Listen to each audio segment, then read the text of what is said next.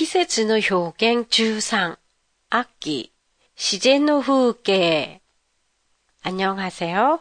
도쿄 타마시에 있는 한국어 교실 한교실입니다. 가을 하면 뭐가 제일 먼저 떠오르세요?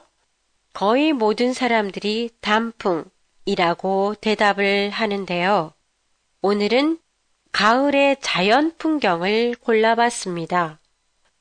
더웠던 여름이 끝나고 아침, 저녁으로 쌀쌀해지기 시작하는 가을이 되면 녹색이던 나뭇잎들이 빨간색, 노란색, 주홍색으로 변하기 시작하지요. 거기에다가 하늘은 맑은 파란색으로 단풍색과 대조를 이루면서 가을만의 풍경을 그려내지요. 울긋불긋하게 단풍이 들기 시작하면 사람들은 단풍 구경을 가기도 하고 단풍을 보러 먼 곳까지 여행을 가기도 해요. 가을이 깊어지면 단풍 들었던 잎들이 하나, 둘씩 떨어지게 됩니다. 떨어지는 낙엽을 보면서 사람들은 마음이 쓸쓸하다는 것을 느끼게 되는데요.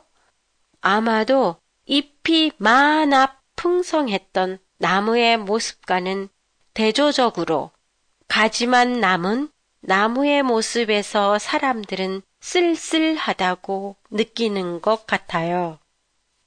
단풍과 함께 가을의 풍경을 만드는 것 중에 하나가 벼가 익어가는 황금색 들판인데요. 낮에는 단풍과 이 황금색 들판, 그리고 파란 하늘이 잘 어우러져서 한가로운 가을 풍경을 만들어 내지요. 그리고 가을밤 풍경에는 갈대도 빠질 수 없는 것 같아요. 환하게 비치는 보름달 밑에서 가을 바람에 흔들리고 있는 갈대를 보면 시인이 아니어도 시를 짓고 싶다는 생각에 누구나 저절로 시인이 되는 계절, 이 또한 가을이라고 봅니다. 오늘의 팟캐스트 내용은 어떠셨나요? 팟캐스트에 대한 의견이나 감상이 있으시면 홈페이지를 통해 보내주시면 감사하겠습니다. 안녕히 계세요.